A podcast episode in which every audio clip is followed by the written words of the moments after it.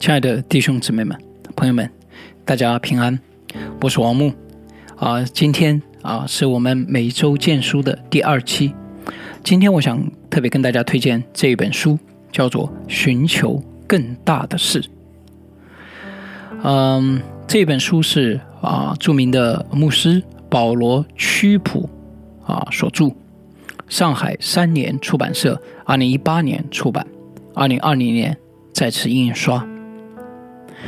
嗯，在牧养当中啊，我也真实的感受到，也常常与人分享说，人的问题不是欲望太多太大，而是我们想要的太小太低。神用自己儿子的生命所换回来的人，活着难道就是为了一套房子、一辆车吗？神所要给我们的，远远超出我们所能想象的。因此。屈普说：“我们的问题不是说我们不能得到满足，而是太容易得到满足。我认为这真的就是我们很多人的问题。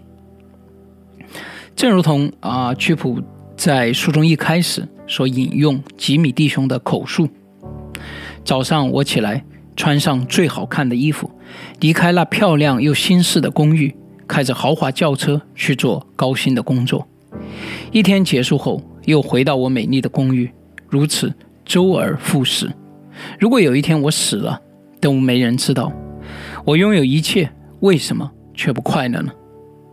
屈普评论说：“吉米建造了他自己的王国，沉溺在每一个梦想中，也有了一切所需要的东西。”他用严格的纪律成功治理了他的王国，最后却发现这是座空城。他只是以为虚无的过往。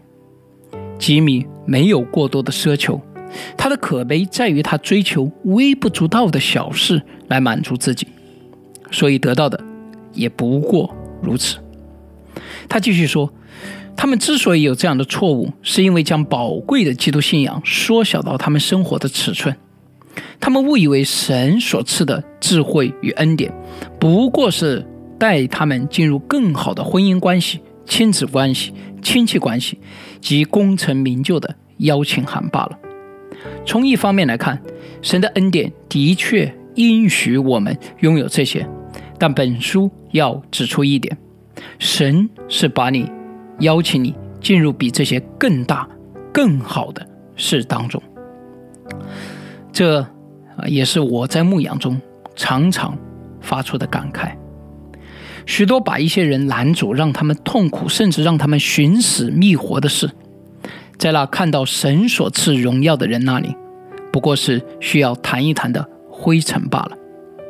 当我们的目光狭隘，我们会在最小的拦阻面前举步维艰。甚至更让人可悲的是。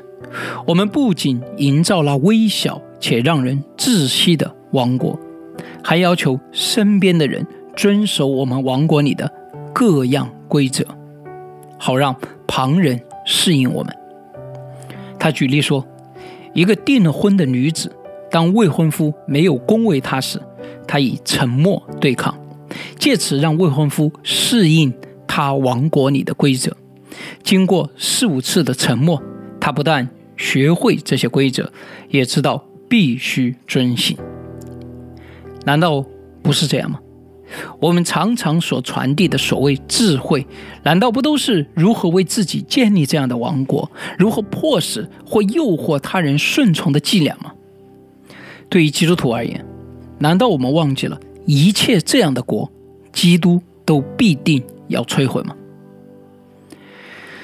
从一个辅导者的角度出发。屈普说：“我做了将近三十年的辅导，我无法告诉你，我遇见过多少对神失望或对基督教幻想破灭的基督徒。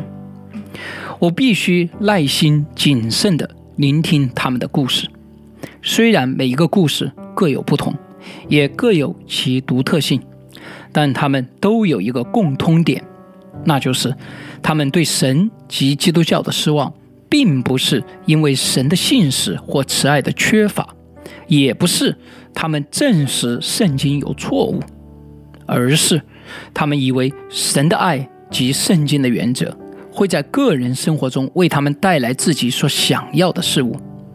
当这些事物没有实现时，他们很难不失望。读这一本书，让我再一次在神面前反思、重审我的人生。